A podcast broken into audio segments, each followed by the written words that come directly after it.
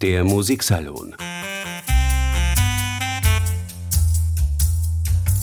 mit Wilhelm Senkowitsch.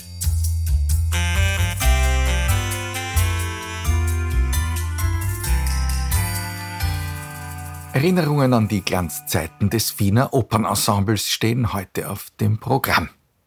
Der Anlass? Am 23. November 1988 ist Irmgard Seefried gestorben, vor 35 Jahren also eine der bemerkenswertesten Erscheinungen des Wiener Opernlebens der 50er und 60er Jahre.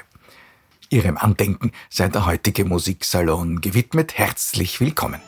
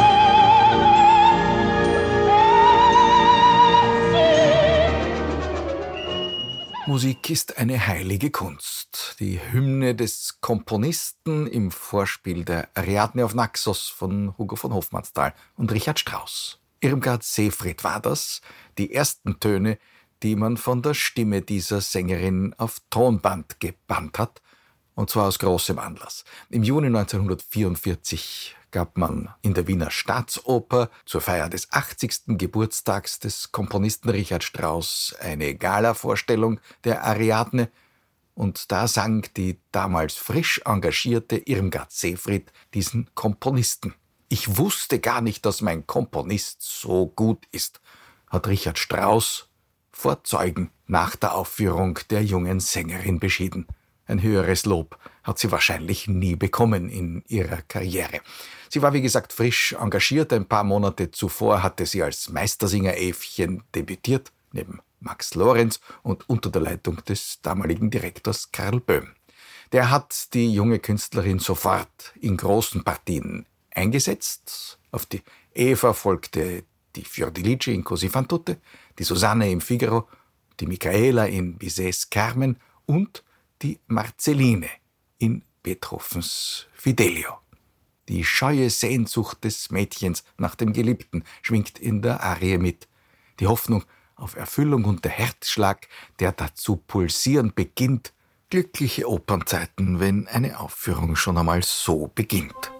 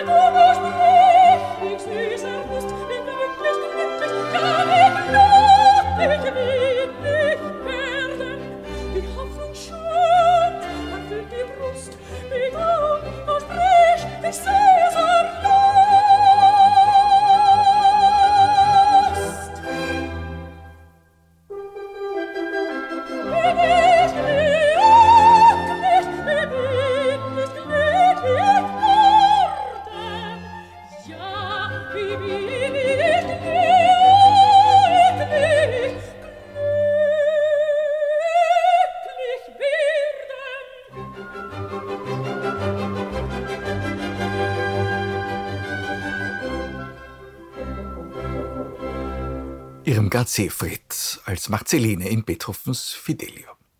Die Künstlerin ist in Bayern zur Welt gekommen. Die Gretel hat sie schon mit elf Jahren in einer Schulaufführung von Humperdings Hänsel und Gretel gesungen und der Vater ist früh gestorben. Sie wollte unbedingt Sängerin werden und musste sich ihr Studium finanzieren. Durch Singen. Bei Feierlichkeiten war sie privat anzumieten und in der Kirche hat sie Sonntag für Sonntag in der Messe gesungen. So kam Geld genug herein, um im Konservatorium in Augsburg studieren zu können. Das erste Engagement winkte in Aachen und dort war Herbert von Karajan, der junge Maestro Generalmusikdirektor. Ihm ist die junge Sängerin in einer kleinen Partie in Dalberts Tiefland aufgefallen und er hat sie als Einspringerin geholt im Konzert in Beethovens Missa Solemnis, als die Sopranistin in letzter Minute ausgefallen war. Nach 1945 war die Seefried bald berühmt als eines der illustren Mitglieder des mittlerweile legendären Wiener Mozart-Ensembles. Auch nach Salzburg zu den Festspielen hat man sie sofort engagiert. Dort hatte allerdings noch nicht Herbert von Karajan, sondern noch Wilhelm Furtwängler das Sagen. Und er holte die junge Dame zunächst als Zerlina in seinen Don Giovanni. Von diesen Produktionen sind Gottlob Live-Mitschnitte erhalten geblieben und da kann man viel hören. Im Duett mit Tito Gobbi, dem Titelhelden, da schwingt alles mit. Die Unsicherheit des Bauernmädchens Zerlina, das von einem noblen Herrn da gerade umgarnt wird, die Vorfreude auf das, was da kommen könnte. Sie will und weiß gleichzeitig, dass sie nicht wollen dürfte und die Euphorie, die dann im Abgesang mitschwingt, die erzählt eigentlich alles. So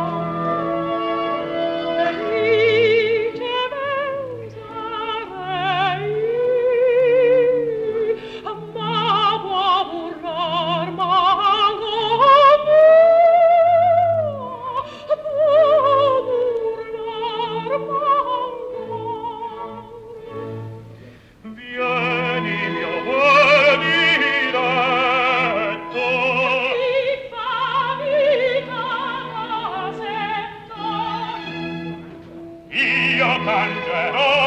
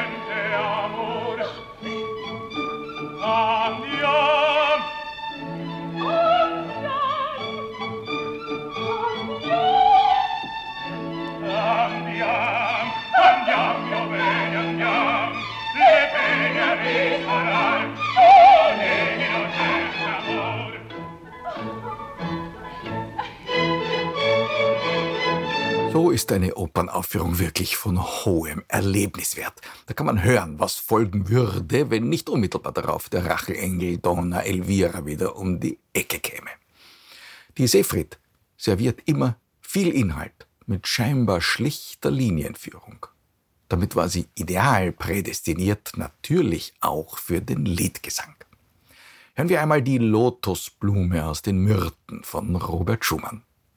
Da ist wirklich eine vom kühlen Mondlicht beschienene nächtliche Szene zu hören, die diese Blume zu neuem Leben erweckt. Kühle Ekstase sozusagen.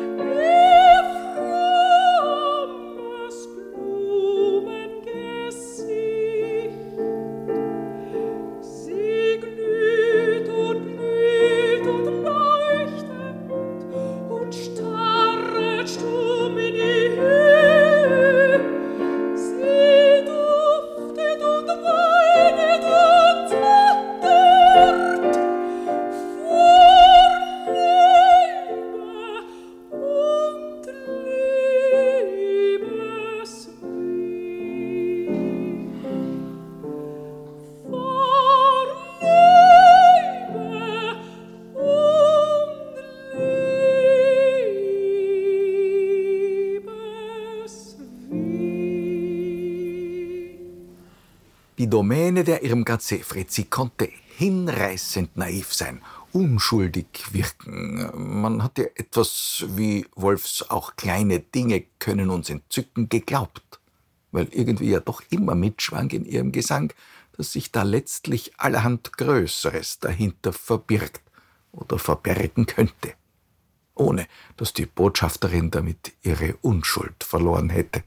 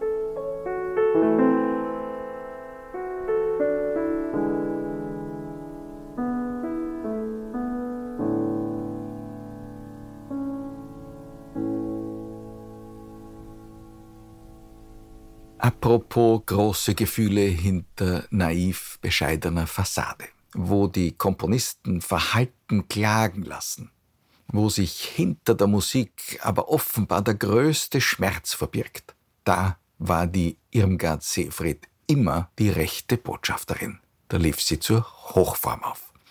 Unter Furtwängler hat sie nicht nur die Zerlina gesungen, sondern unter anderem auch die Pamina in der Salzburger Festspiel Zauberflöte.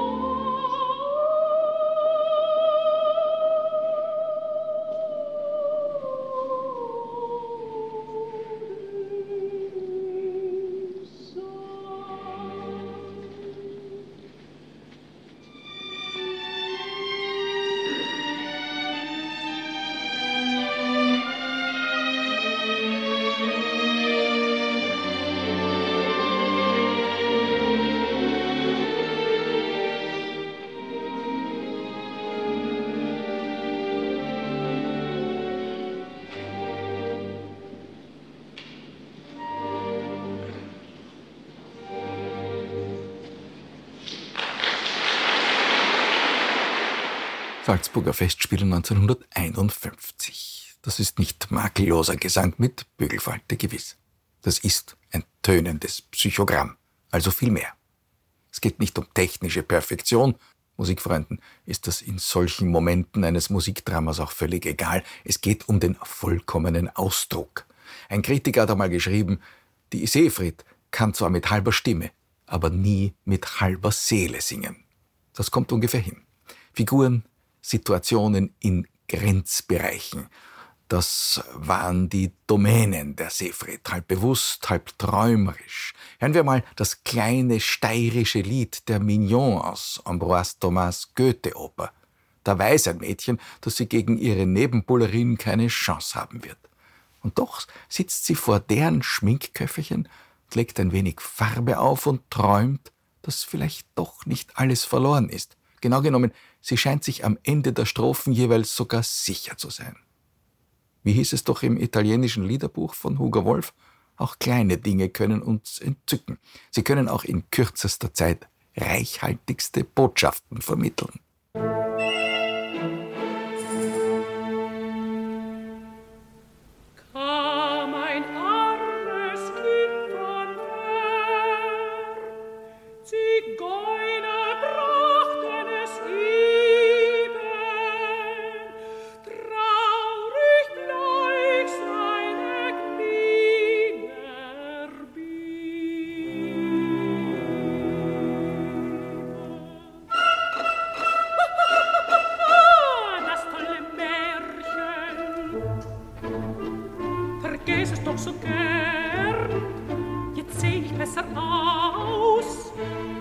adesso te sleep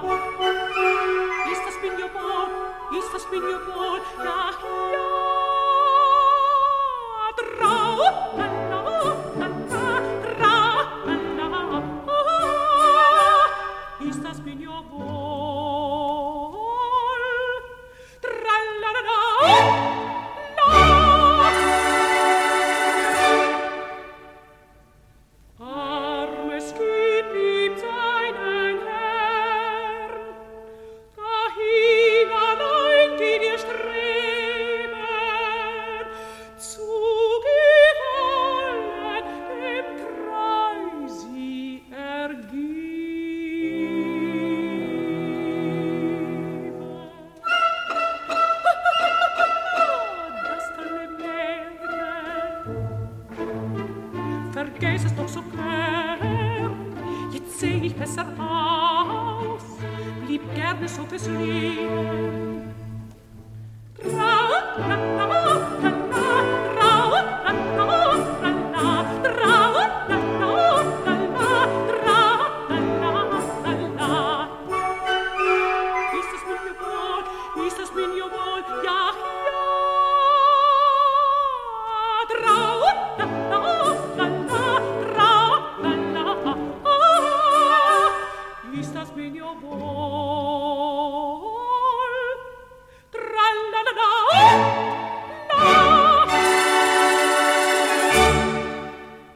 Seefried hat ein weit gespanntes Repertoire gesungen.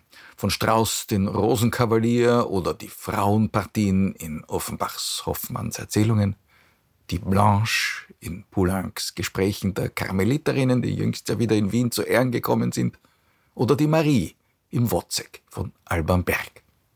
Der zeitgenössische Komponist Hans-Werner Henze hat für sie und ihren Geiger-Ehemann Wolfgang Schneiderhahn sogar eines seiner schönsten Werke komponiert die Nachtstücke und Arien. Im Zentrum ihres Singens aber blieb Mozart. Es gibt reiche Dokumente aus der Glanzzeit des Wiener Ensembles. Und wenn man hört, wie sich die Stimmen von Elisabeth Schwarzkopf und der Seefried im Briefduett des dritten Akts des Figaro vereinigen, dann ahnt man, warum dieses Wiener Ensemble zur Legende werden musste.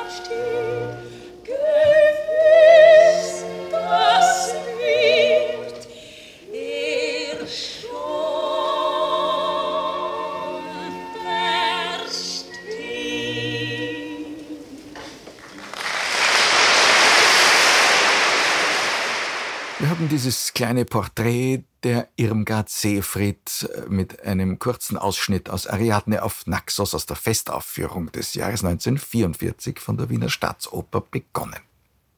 Die Hymne an die Musik, das war eigentlich das Genre der Seefried mit allem, was sie gemacht hat, hat sie eine Hymne an die Musik angestimmt, an die Kraft, an das Vermögen dieser Kunstgattung. Den Komponisten in Ariadne auf Naxos hat sie im Studio, etwa zehn Jahre nach der Wiener Festaufführung für Richard Strauss, noch im Plattenstudio in London gesungen, unter der Leitung von Herbert von Karajan.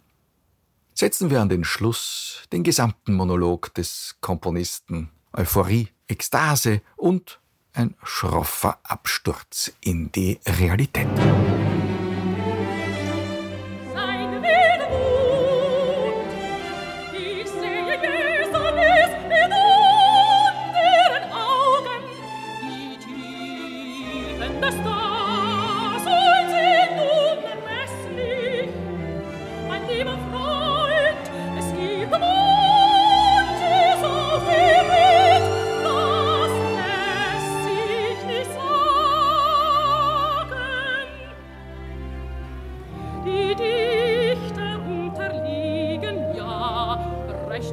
guter Worte, recht gut.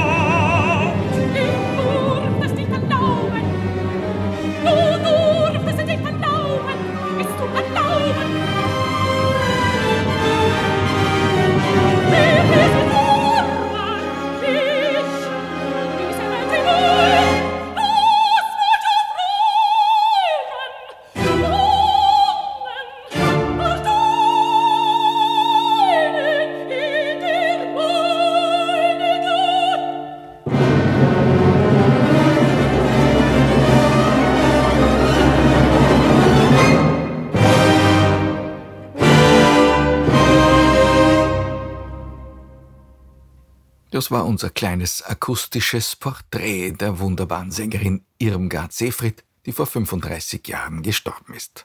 Damit danke fürs Zuhören. Bis zum nächsten Mal.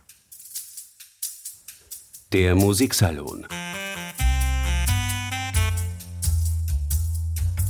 Mit Wilhelm Senkowitsch.